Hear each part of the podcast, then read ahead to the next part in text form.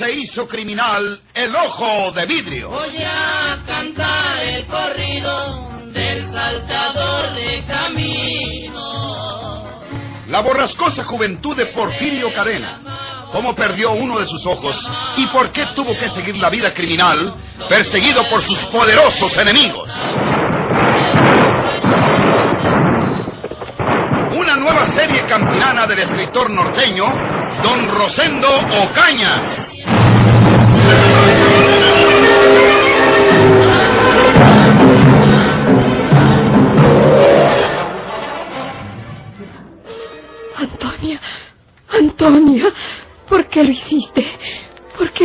Matarme? ¿Qué puedo decir? Soy mala. He sido muy mala. Dios quiera que esto me haga arrepentirme y desistir de tanta maldad. Sí, Antonia. No tendrás perdón de Dios si no te arrepientes. Pídele perdón, Antonia. No se te ocurre pedirle perdón a tu víctima. Perdóname, María Inés. Perdóname. Ustedes creerán que soy una mujer valiente, pero no soy más que una cobarde. No digas la verdad, pero ruego, María Inés, no me acuses, porque tendría miedo morir ajusticiada y sería capaz de todo por salvarme. No me denuncies. No digas la verdad. Te salvo. Si no te castigan, no volveremos a ser víctimas de tu maldad, Antonia. No, no. Lo juro que no. ¿Lo juras? Sí, lo juro. Me marcharé, me muy lejos de ustedes, con mi familia a Durango. Solo les pediré una cantidad para vivir al lado de mi familia. Yo misma estoy horrorizada de lo que he hecho. Perdón, María Inés. Perdóname por última vez.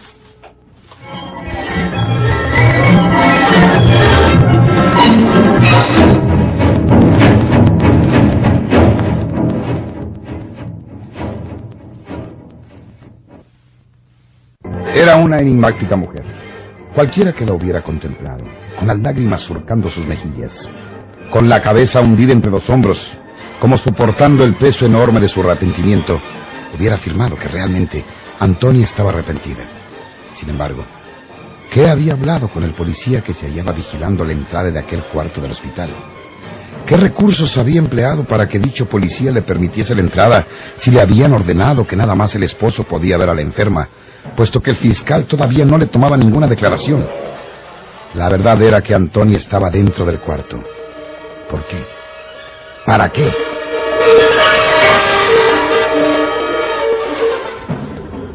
Perdón.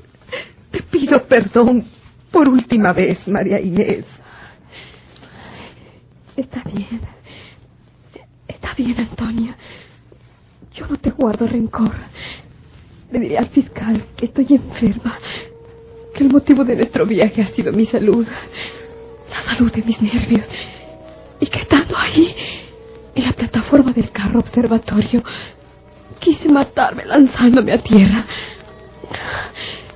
Ustedes eh, ya declararon. No, no nos han interrogado aún.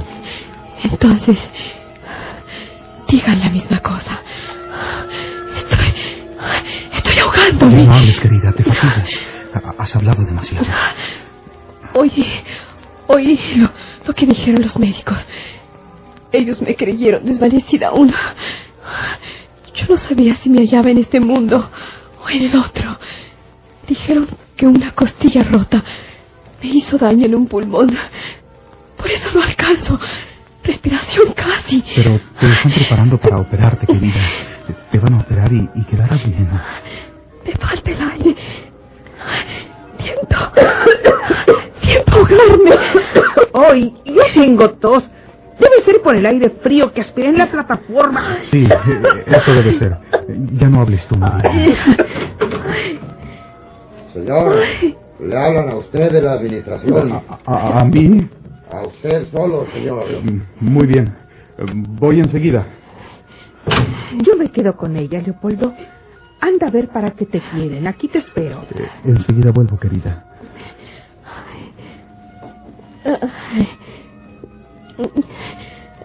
Sí. Debe ser respecto a mi salud, a mi estado.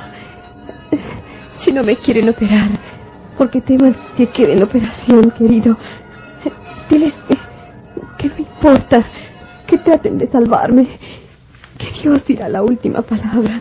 Los médicos que se necesiten para salvarte los tendrás aquí o donde sea, querida. No quedará por ello. Ahora volveré a tu lado. Sí. Gracias, Polo.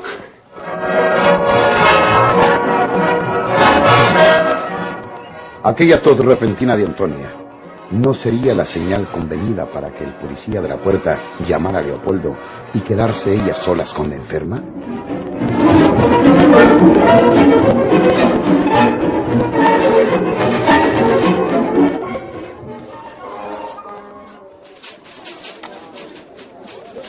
Eh, perdone, señorita. Mm, Dígame usted, señor. Soy Leopoldo Salinas, el esposo de la enferma del 414. Me avisaron que aquí en administración querían hablar conmigo. ¿Aquí? No, señor. Debe ser un error. ¿Qué enfermo ocupa el 414? Eh, Es la, la señora que se cayó del tren antes de llegar a Querétaro. ¿Usted es el esposo de la señora que cayó del tren? Sí, sí, señor. Soy de la policía secreta. Queda usted detenido por órdenes del fiscal. Pe- Pero, ¿Dónde está el ama de llaves eh, que andaba con usted? mm, no sé. No, no la he visto, señor. Si le digo que Antonia está en el cuarto con María Inés, irá a detenerla. Y ella creerá que yo la he entregado en este momento y me acusará a su vez de los delitos que he cometido. Hace un momento estaba con usted esa señorita ama de llaves. Eh, Sí, señor, pero le repito que no sé de ella. Tal vez haya vuelto a la estación para disponer que nuestro equipaje sean bajados del tren y, y lo dejen aquí. No, no estoy seguro. Muy bien. Venga usted conmigo.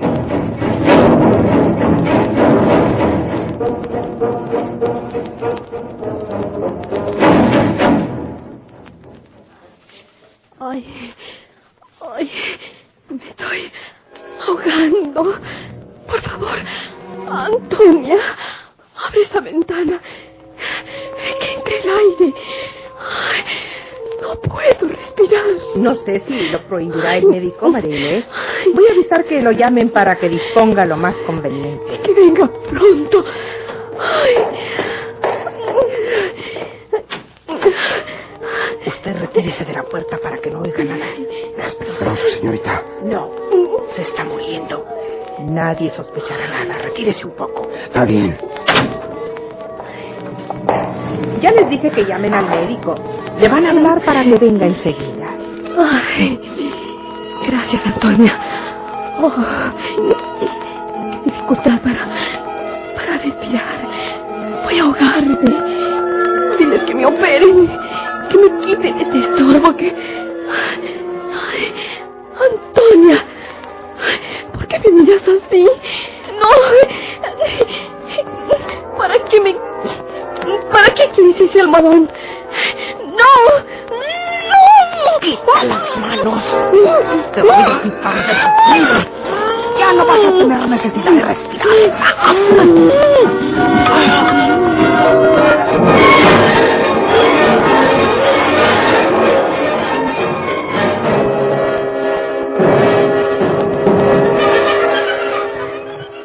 Eh, suba usted también en el coche, señorita. Sí, señor. ¿Para dónde nos lleva? A la Procuraduría.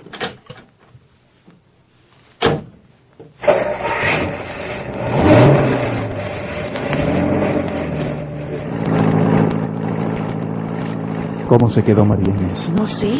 Yo me salí del cuarto. No podía soportar su presencia sola.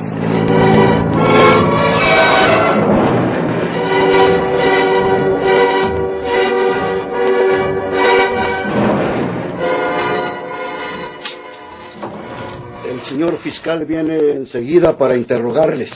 Muy bien. ¿No tiene usted noticias del hospital? Eh, ¿Estarán operando a mi esposa? Eh, ¿Ya sabe usted quién es? Sí, ya sé quién era. ¿Era? ¿Por Siento decírselo, pero es mejor que lo sepa. Su esposa murió antes de ser operada. Murió. Oh, pobre María Inés.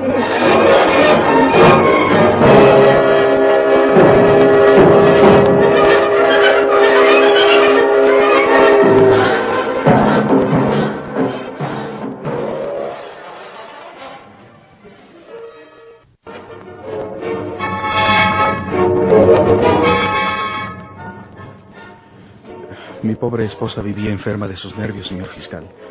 Eh, Precisamente nuestro viaje obedecía a sacarla del ambiente rutinario y distraerla. ¿Lo habían prescrito los médicos? ¿Alguno en particular? ¿Quién? Eh, no habíamos consultado aún a médico alguno. Ella se horrorizaba de solo pensar que la viera un médico. Decía que la enviaría al manicomio. Eh, En vano le suplicamos muchas veces que era preciso, pero nunca accedió. Sin embargo... Dígame, ¿por qué dice usted le suplicamos? Entiendo que son o, o que eran ustedes dos solos, sin familia. Eh, sí, señor. Me he referido a nuestra ama de llaves, a la señorita Antonia Leiva, que desde hace mucho tiempo es nuestra ama de llaves. Eh, ella me ayudaba, naturalmente, a tratar de convencer a mi esposa para que se pusiera en manos de los médicos y aceptara un tratamiento adecuado. Eh, Como le digo, mi esposa no quiso. Y, y lo que le iba a explicar eh, hace un instante es que este viaje, a la vez que llevaba el objeto de distraerla y darle nuevos aires, eh, tenía la finalidad de que fuera examinada por un especialista en la Ciudad de México, a donde nos dirigiríamos primeramente. ¿Cuál especialista? ¿A quién iban a consultar? Eh, No lo sabíamos. Eh, esperábamos orientarnos una vez estando en México. Muy bien.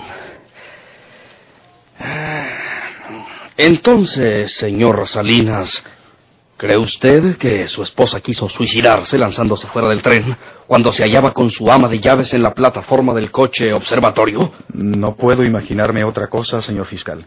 Si hubiera sido un accidente, Antonia, el ama de llaves, eh, lo habría explicado así.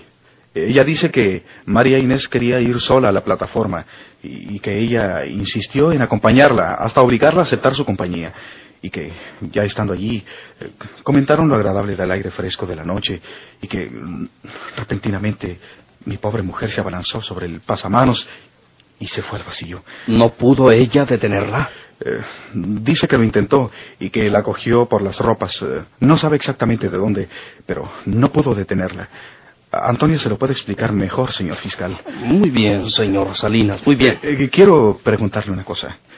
Si la sabe, señor fiscal, porque creo que a usted le habrán mostrado el dictamen del médico. ¿Por qué murió mi esposa antes de ser operada? Ella estaba mal, se quejaba de que no podía respirar, pero yo tenía muchas esperanzas de que la operación tuviera éxito. Al fracturarse unas costillas del lado izquierdo, según el forense, se lesionó un pulmón y esto le ocasionó la muerte por asfixia. Es todo lo que puedo informarle a usted al respecto. Gracias. Eh, le suplico que no salga de Querétaro sin mi permiso. Creo poder autorizarlo para que continúe su viaje dentro de 24 horas. Puede retirarse. Sí, Mm, Le haré algunas preguntas a su ama de llaves. sí, señor. Con su permiso. Eh, sube, pase, pase usted.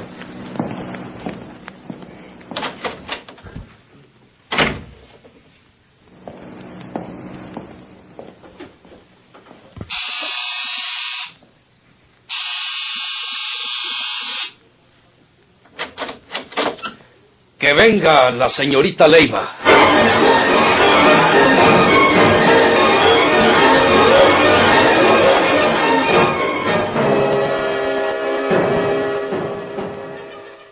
Ella estaba muy enferma de sus nervios, señor fiscal.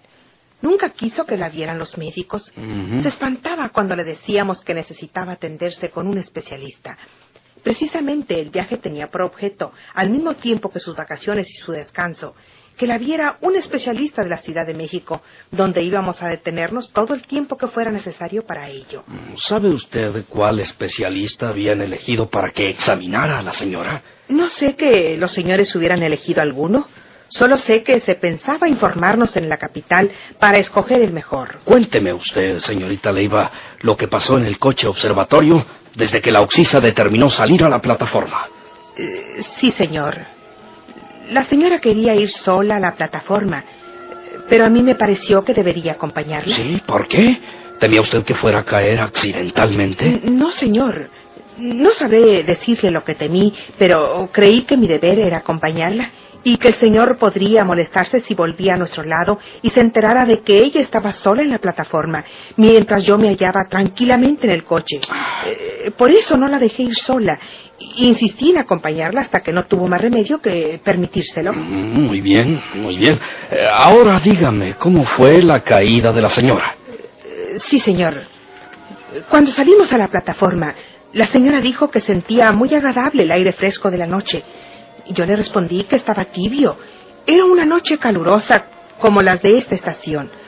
Repentinamente, ella se dejó ir sobre el pasamanos. Yo quise detenerla, pero solo logré alcanzar un poco sus ropas y, y fue aquello tan violento que no sé ni contarlo. Lanzó un grito que se desvaneció en la oscuridad donde se hundía. Todavía estoy diciendo que no comprendo cómo tuve fuerzas suficientes para ir en busca del, so- del Señor y decirle lo que había pasado. Señorita Leiva, ¿usted cree que su señora quiso suicidarse? Yo, yo creo que la pobrecita perdió la cabeza y, y no supo lo que hacía. Estallaron sus nervios. Fueron sus nervios enfermos los que la obligaron a, a ofender a Dios con tan violenta medida. No tome usted por simple la pregunta siguiente, señorita Leiva. ¿Piensa usted seguir al servicio del señor Salinas? No, señor. He determinado reunirme con mi familia que radica en Durango y no moverme más de ahí para nada. Este golpe ha sido demasiado rudo, señor fiscal. Nunca olvidaré lo que pasó anoche. Muy bien, muy bien, señorita Leiva. No salga de Querétaro hasta que yo se lo permita. Creo poder autorizarla dentro de 24 horas. Puede marcharse. Gracias, señor fiscal.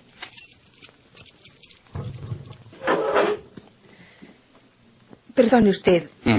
¿el cadáver de la señora se lo van a entregar al señor? Eso sí quisiera antes de abandonar mi empleo, asistir a sus funerales donde quiera que se verifique. Yo creo que sí, señorita. El cadáver le será entregado al señor Salinas después que le hagan la autopsia de ley. La. la autopsia.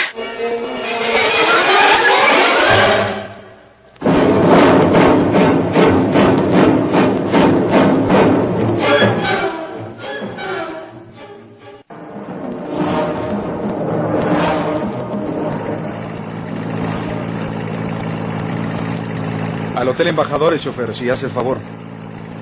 Siempre telefonista ordenando que bajaran del tren nuestro equipaje. Sí. Me dijeron que ya estaban en la bodega de Express. Tú tienes las contraseñas. Sí. Llegando al hotel pediremos que envíen a alguien por nuestras maletas.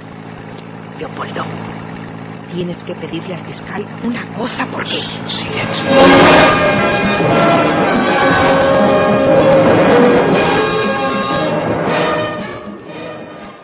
vete a tu cuarto, Antonia. Cuando vengan con el equipaje, yo les diré que lleven tus maletas allá. Tomé cuartos enteramente separados para evitar cualquier sospecha. Estoy seguro de que nos vigilarán. Ellos eh, no deben comprobar la más leve sospecha. Esta es la llave de tu cuarto. Leopoldo, lo que quise decirte cuando veníamos en el auto es que debes pedirle al fiscal, pero cuanto antes, que no le hagan la autopsia del el cadáver. Llámale por teléfono. Te busco la procuraduría en el directorio. ¿Y para qué eso? Ella está muerta. ¿Qué importa que lo hagan la autopsia o, o que no se la hagan? Es horrible que hagan trizas a un cuerpo humano, siendo de la familia, sobre todo sin necesidad. Si tú le pides al fiscal que omitan ese requisito, tratándose de que fue un suicidio y que no hay delito que perseguir, yo estoy segura de que accederá y hablará al hospital para que no le hagan la autopsia. Pero debe ser ahora mismo, Polo, antes de que procedan en el hospital. No, no conviene meternos en líos y complicaciones. De ahí precisamente pueden hacer una sospecha peligrosísima. Que le hagan la autopsia si tienen que hacerla. L- Leopoldo, es que en la autopsia pueden descubrir cualquier cosa que que pudiera. ¿Qué estás diciendo, Antonia? Mírame. Tú te quedaste a solas con ella. ¿Qué estás pensando? No. ¿No qué? Si aún no te estoy acusando de nada. Mira cómo sola confiesas la verdad. ¿Cuál verdad? No entiendes Te tú. quedaste sola con ella. Tú la remataste de algún modo. No. Estás loco, Leopoldo. Ella no podía respirar. Se estaba muriendo. Murió asfixiada. Miserable mujer. Confiesa la verdad o estamos perdidos los dos. No. En la autopsia descubrirá la verdad de su muerte. Dime si la remataste en su cama para llamar al fiscal y pedirle que no le hagan la autopsia. ¡Habla pronto, imbécil! Sí, sí. Tuve miedo de que al salvarse me acusara de haberla lanzado fuera de la plataforma. Estaba muriéndose. Casi no podía respirar. Bastó con que le pusiera un almohadón sobre la cara y lo oprimiera sobre ella. ¡Maldita! ¡Ay! ¡Maldita seas! ¡Mil veces maldita! ¡Diabólica mujer!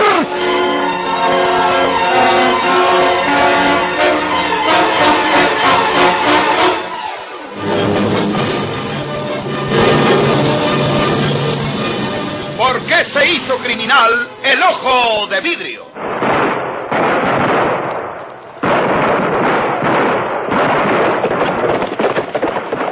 Muchas gracias por su atención. Sigan escuchando los vibrantes capítulos de esta nueva serie rural. ¿Por qué se hizo criminal el ojo de vidrio? Se disfrazaba de arriero para asaltar los poblados. Nada de lo que he hecho. Burlándose del gobierno,